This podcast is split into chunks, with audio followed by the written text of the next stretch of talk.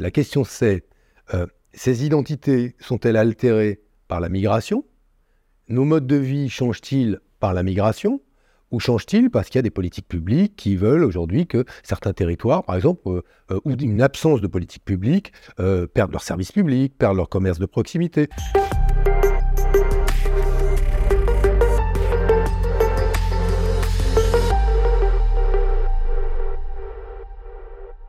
Aujourd'hui, dans The Great Question, on a la joie d'accueillir Benoît Hamon, qui est directeur général de l'ONG Singa.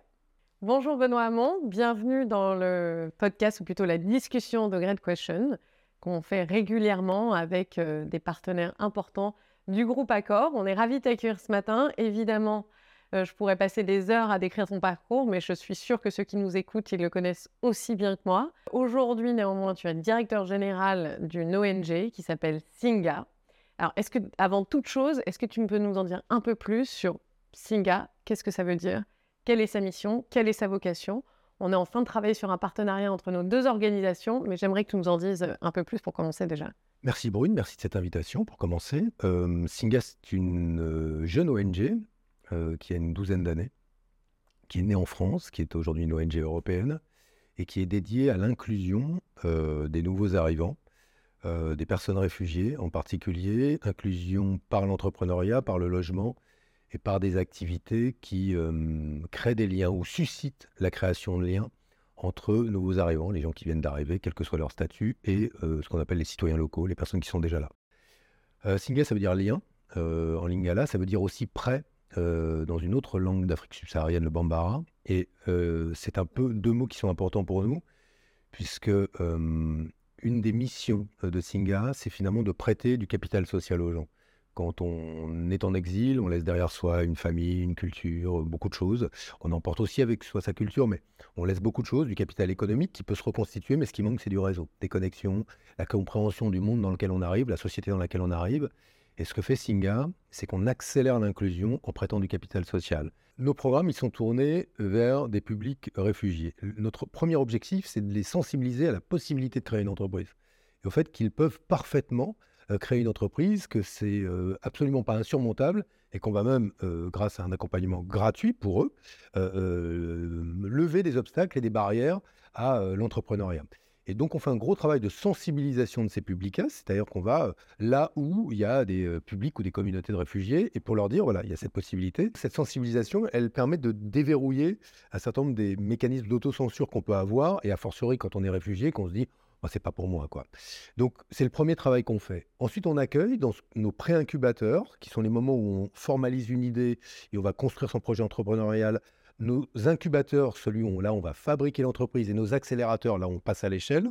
On va donc accompagner des publics qui sont des publics euh, euh, venus de ces sensibilisations, de ces euh, groupes de réfugiés. Benoît, est-ce que tu as des exemples concrets? J'imagine que tu en as beaucoup, mais concrets sur des parcours J'en aurais mille, donc c'est très injuste et très arbitraire d'en sélectionner quelques-uns. Il y a une, une, entreprise que moi j'aime beaucoup qui s'appelle Natakalam, qui est une entreprise qui euh, permet d'apprendre des langues étrangères en ligne, comme le font déjà certaines plateformes, sauf que là, les enseignants sont dans des camps de réfugiés, et ce sont dans ces camps qu'ils vont euh, finalement engranger des revenus par le fait qu'ils vont apprendre le dari, euh, l'arabe, l'arabe littéraire, etc. Ils sont donc tous ces enseignants dans des camps de réfugiés, on peut apprendre ou des langues qui sont des langues de la migration ou des langues plus classiques, l'anglais. Et donc, on a là une, belle formule, une belle entreprise qui marche très très bien. Et qui a été créée par qui? Qui a été créée par des réfugiés qui ont été incubés par Singa, comme la totalité des exemples que je vais te donner maintenant. Là, on a une entreprise qui est en train de se développer en France, qui s'appelle Aliatech, qui a été créée par une jeune femme qui a observé que la difficulté pour des personnes réfugiées euh, correctement communiquer avec un professionnel de santé. Pourquoi? Parce qu'elle parle mal la langue et le professionnel de santé ne parle pas ni euh, syrien, ni euh, dari, ni mmh. érythréen, etc., etc. Et là, elle a créé une application donc, qui s'appelle Aliatech, dans laquelle elle a intégré l'ensemble du vocabulaire médical et des, des, comment dire, des phrases qui sont celles à partir desquelles on construit un diagnostic sur la plupart des pathologies pour permettre à un professionnel de santé, un pharmacien, un médecin, un infirmier, de construire un diagnostic avec une personne qui, elle, va parler dans sa langue d'origine. C'est dix fois plus simple de fabriquer le diagnostic, c'est dix fois plus simple de dire de 1 à 10, vous avez mal euh, où et comment, et on, facilite le dialogue entre des personnes réfugiées et, ben, l'ensemble de notre système de santé. ça, c'est Aliatech. Je pourrais te dire, il y a une boîte qui s'appelle Kaukab, qui est avec un, entrepreneur syrien. Kaukab, c'est doublement génial. Bon, ils font un truc qui va te plaire, ils font du recyclage de déchets métalliques. Et il a observé, cet entrepreneur, que beaucoup de ceux qui faisaient du recyclage, mais dans l'économie informelle, c'était les communautés roms qui font, quand vous mettez vos encombrants, passent avec une camionnette, récupèrent des déchets, etc. Et ensuite les revendent à la tonne, il y a du cuivre, il y a du, etc. Et lui a proposé, a été directement voir ses familles, il leur a dit, écoutez, je vous donne un statut, vous allez travailler pour moi, on va organiser à travers une plateforme la possibilité pour une entreprise ou un particulier de dire j'ai 40 kilos de déchets métalliques. Là, je m'inscris sur la plateforme. Vient euh, euh, une personne qui est souvent issue de cette communauté-là, mais maintenant elle statut d'auto-entrepreneur, donc fait un travail déclaré. Donc il met dans l'économie formelle des gens qui étaient dans l'économie informelle. Il crée une activité utile socialement, écologiquement et aujourd'hui, il a un partenariat avec Suez. Ça marche très bien. Il est incubé par, il a été incubé par Singa parce que maintenant son affaire euh, marche bien. Mais ça montre quoi? Santé, apprentissage de la langue, recyclage. En fait, les métiers qui sont ceux des entrepreneurs réfugiés sont les métiers de la vie. Il n'y a pas de, spécialisation dans, tout, dans un domaine ou un autre. Et puis avec une vraie contribution euh, à la société, hein, plus largement. Par exemple, là, sur l'économie circulaire, c'est Alors, c'est ça qui est intéressant. Et il y a une particularité, ce qu'on appelle le deuxième effet Singa. Le premier effet, c'est que quand on incube des projets entrepreneuriaux, ben, on va créer une activité, donc euh, on va créer potentiellement de l'emploi. Le deuxième effet, c'est que en effet, beaucoup des entrepreneurs vont construire un projet entrepreneurial à partir de l'observation qu'ils ont eue des difficultés à, trouver leur place. Dire c'était compliqué d'accéder aux soins, c'était compliqué d'accéder à la langue, c'était compliqué d'accéder au logement. Et il y a souvent une utilité sociale à leur projet entrepreneurial. Évidemment, le troisième effet, c'est que euh, tous ces visages, toutes ces réussites changent le narratif sur les migrations et la représentation qu'on a. Un, nouvel, nouvel, arrivant, euh, par exemple en France, il met 10 ans à reconstruire euh, la vie quelque part où le niveau, voilà, de son statut social d'origine. Est-ce que un de vos buts, c'est vraiment de réduire cette période-là alors c'est ça, notre idée, c'est euh, d'accélérer l'inclusion, c'est-à-dire de réduire au maximum ce moment où finalement, quand on arrive, il y a toujours un délai qui est un délai où on est obligé d'apprendre les codes, de découvrir le pays dans lequel on, arrive, mais l'idée c'est qu'on puisse libérer son potentiel et le, plus rapidement possible.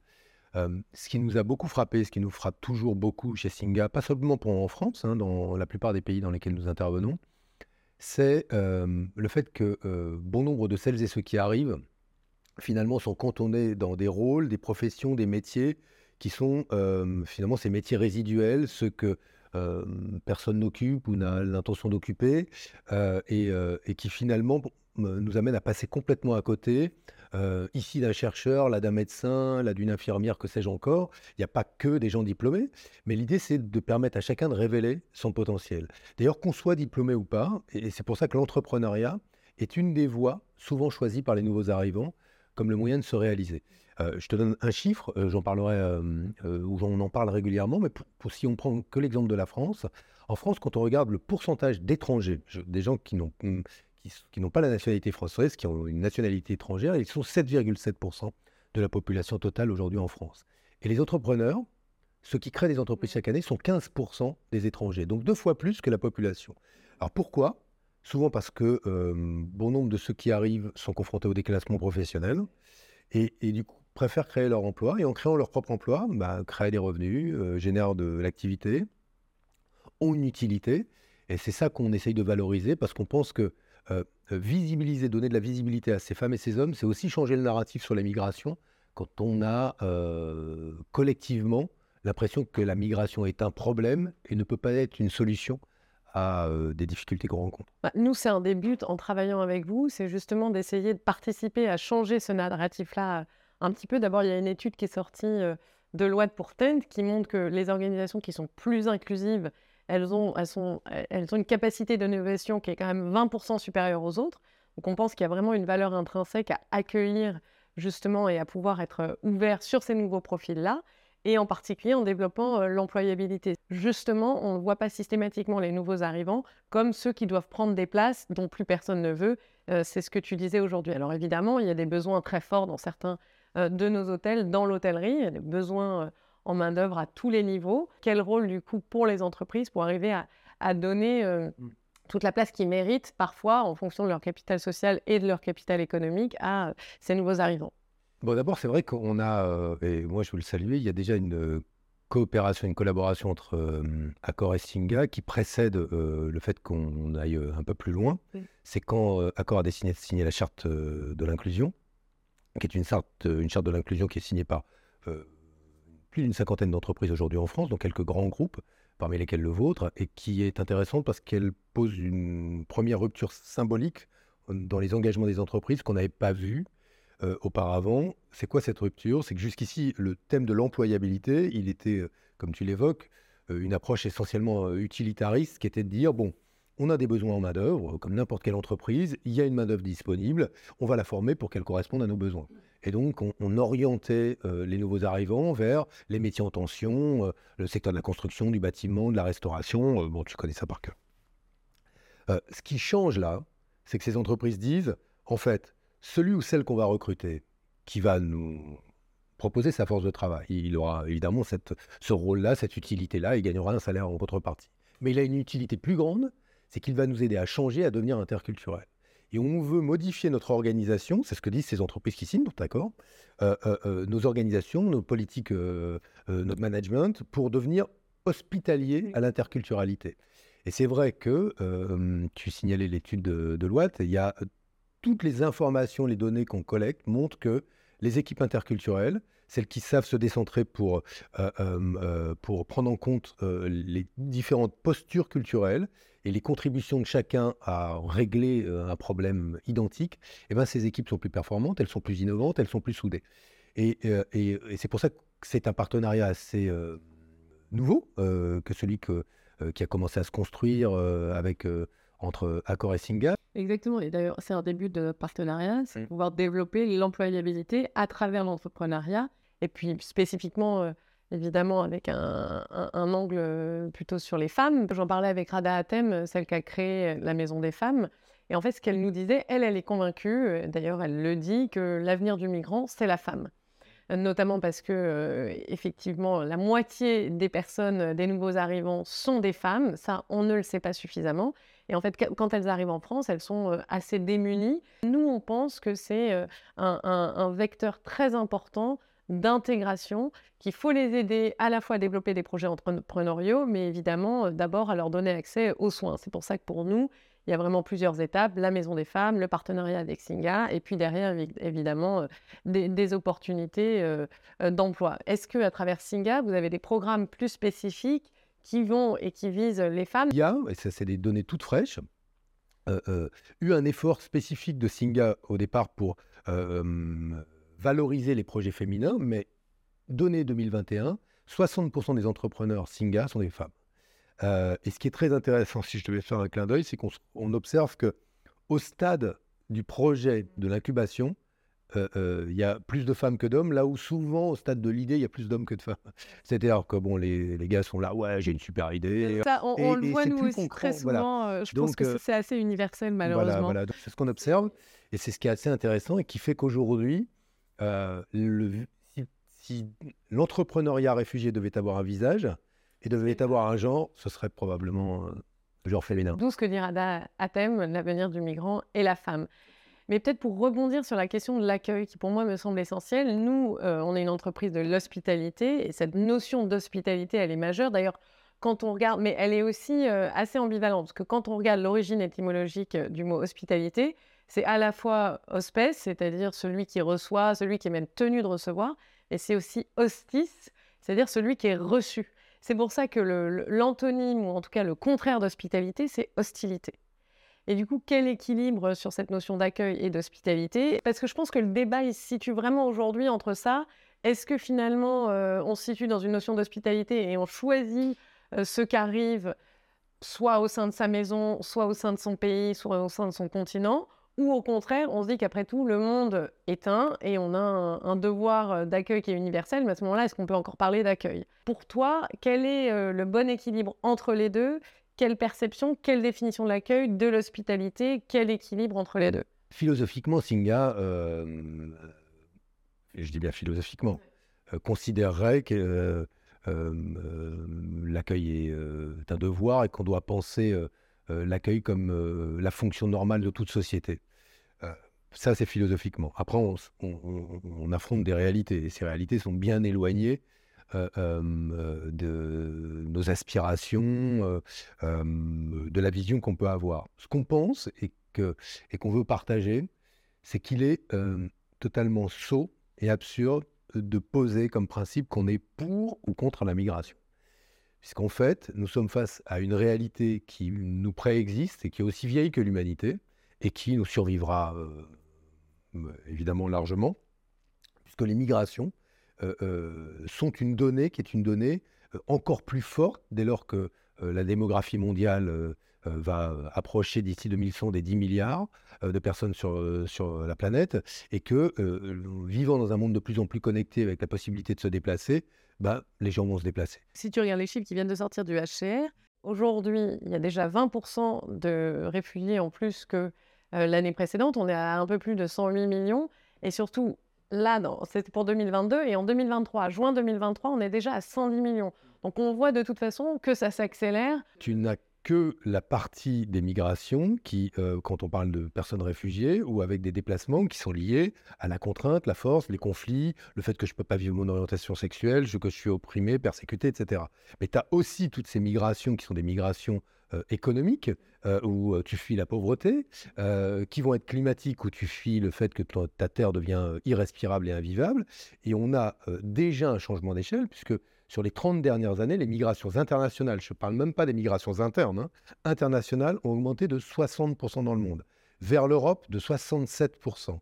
On n'est pas la France le pays où la migration internationale a le plus augmenté. Ce sont les pays de l'Europe du Sud, Grèce et, Italie. Là, on est euh, vers les 120 euh, à 150% Europe du Nord, plus de 100% Royaume-Uni, plus 100% euh, Allemagne, plus 75% En France, on est en dessous de la moyenne européenne puisqu'on est à plus 38% en 30 ans.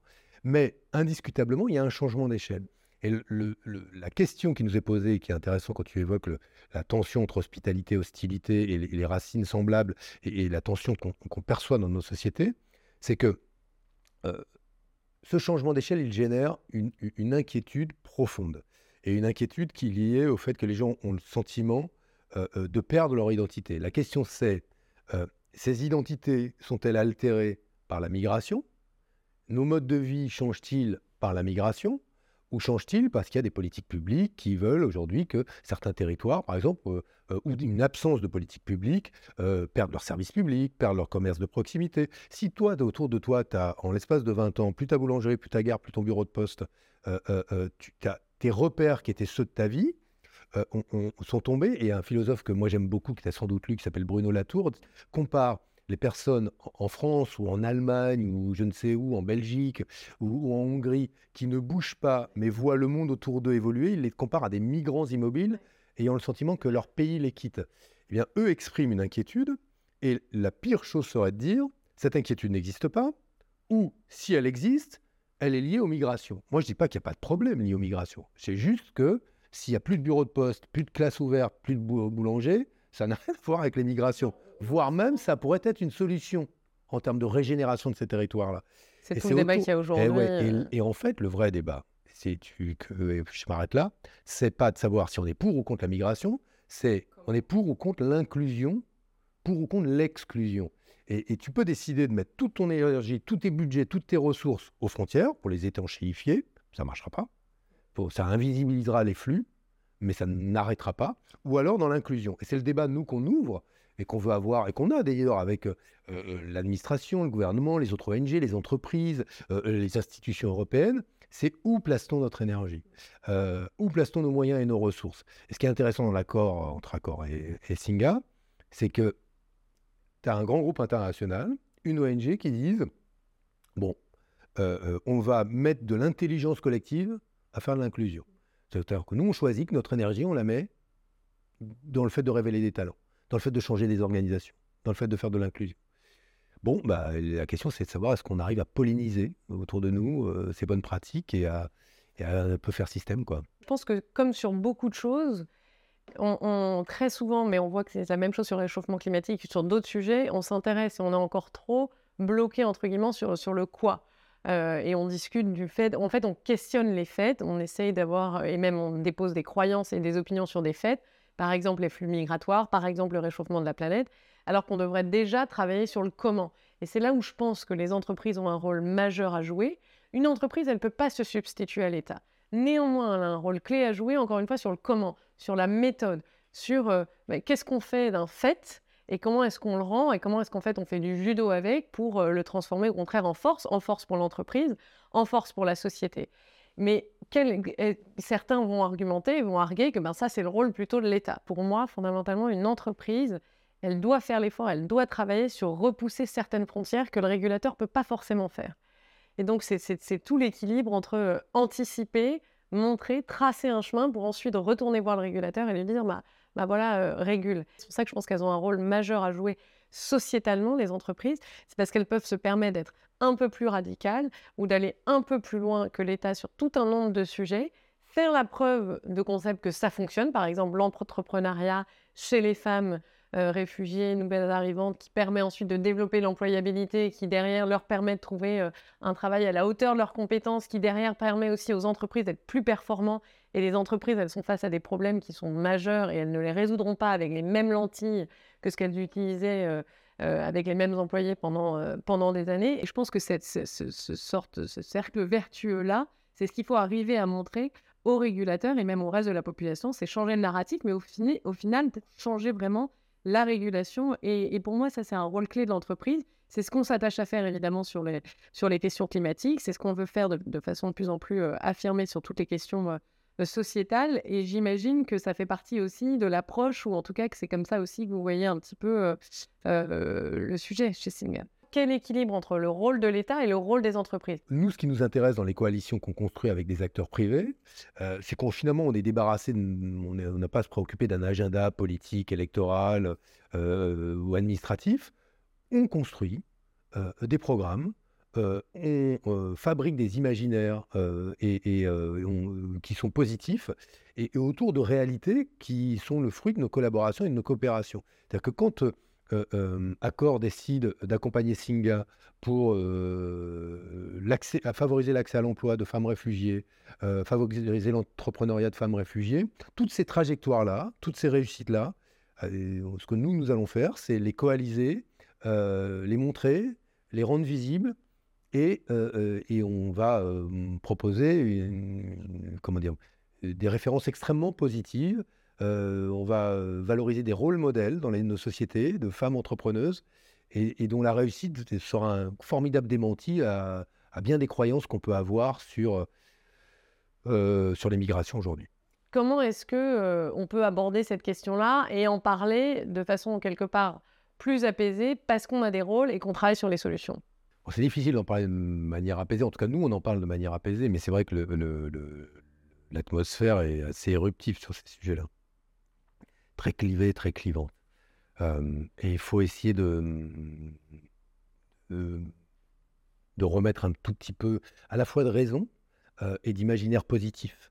Euh, parce que moi, je pense qu'on n'arrivera pas à apaiser ce débat uniquement par des arguments d'autorité qui seraient de dire, mais avant, euh, 52% des migrantes internationales sont des femmes, vous voyez. Des arguments peut- moraux, quoi. Ouais, oui, ou voire même stat- statistiques en disant la réalité n'est pas ce que euh, correspond pas à ce que vous percevez. Donc il faut euh, euh, euh, ne pas mépriser les perceptions, même si elles sont parfois très décalées par rapport à la réalité. Et, et- Bah, et la perception, c'est à- la réalité ouais. parfois. hein. Oui, oui, mais des fois, tu te sur, notamment sur les migrations, tu te rends compte que les croyances sont très éloignées de la réalité. Et en même temps, il faut essayer de ramener donc ces personnes qui euh, ont une vision très négative de la migration euh, euh, vers une, une- probablement une vision plus proche de la réalité grâce à des imaginaires positifs. Et ce que proposent certaines entreprises aujourd'hui, c'est pour ça que je pense qu'il faut le valoriser, c'est des expériences collectives d'une inclusion paisible et réussie. C'est quand même assez formidable de voir que des équipes disent, depuis que on est devenu inclusif et interculturel, on est plus soudés, plus performants et, plus heureux au travail. Et que des entreprises aujourd'hui posent ça sur la table, c'est le contre-pied ou le contre-argumentaire à tout ce qu'on peut entendre sur la migration n'est qu'un problème. elle, ne, charrie que de la pauvreté, que de la difficulté, etc. Tu as un débat aujourd'hui en France, en Europe, selon lequel, pour qu'une personne, un nouvel arrivant, soit correctement inclus, il faut qu'il s'assimile à la culture de du, pays d'accueil. Et ce mot assimilation est un mot qui a un, sens. Et ça dit une chose, le mot assimilation, c'est qu'en gros, de la rencontre, de sa rencontre avec l'étranger, la France, la nation, doit sortir intacte. Mmh. S'il vient, il, se conforme à ce que nous sommes, il devient comme nous sommes, mais nous ne nous enrichissons pas de ce qu'il est. Or, ce que. Euh, euh, c'est toute la différence avec le monde anglo-saxon. Ah, exactement. Et ce que fait euh, très concrètement ce que Accord quand elle signe la coalition sur l'inclusion, c'est que vous dites de la rencontre avec ces femmes et ces hommes, nous allons changer. A plus B égale C. Et non pas A plus B égale toujours A. On est une organisation privée, non lucrative, vous êtes un groupe international, une grande entreprise.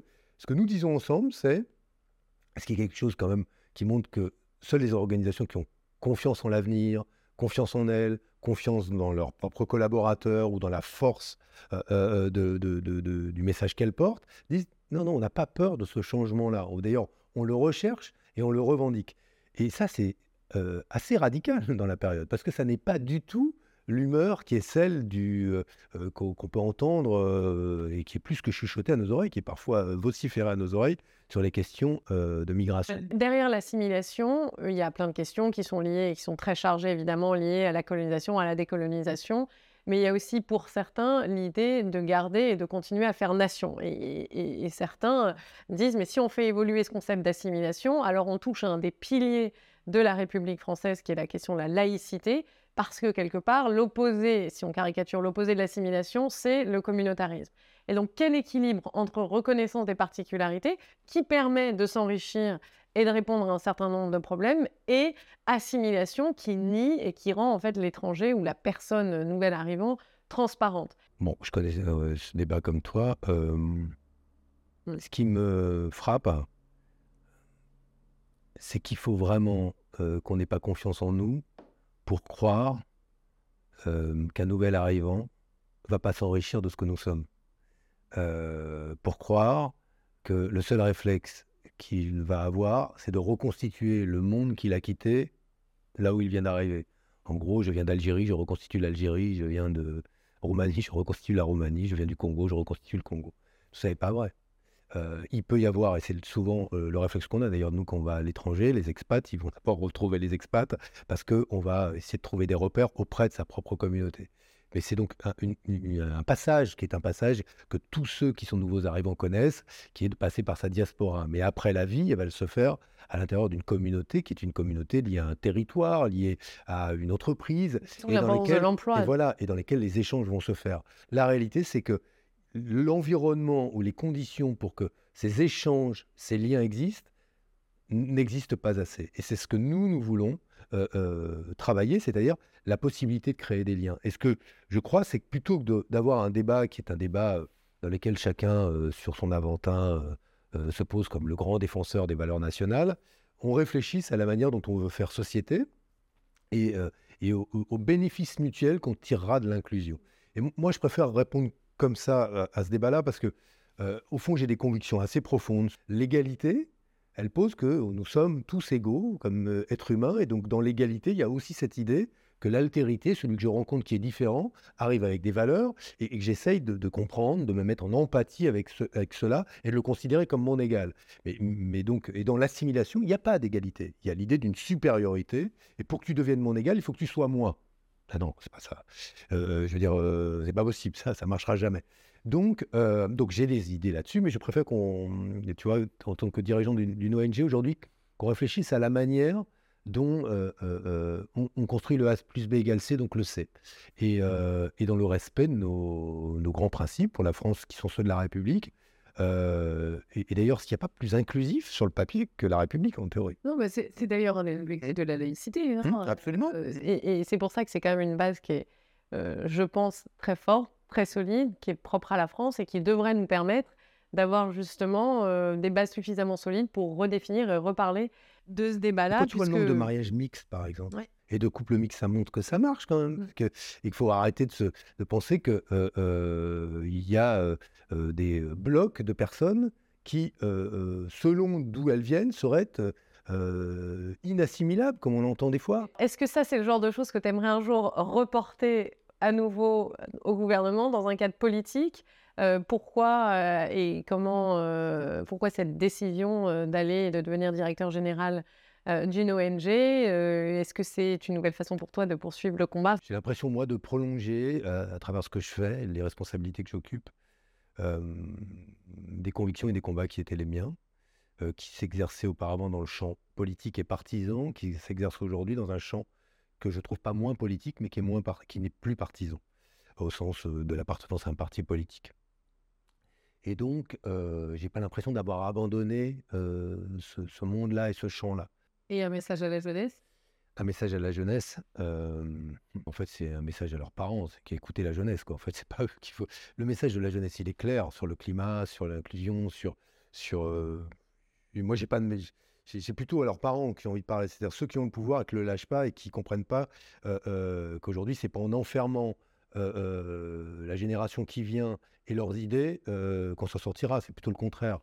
Évidemment, j'aurais aimé qu'on puisse continuer à discuter, à parler pendant longtemps, parce que c'est un sujet majeur et c'est un sujet sur lequel on a du mal à avoir un débat apaisé. Donc, euh, je pense que le cadre de notre échange aujourd'hui posait certaines bases, mais malheureusement, il faut arrêter.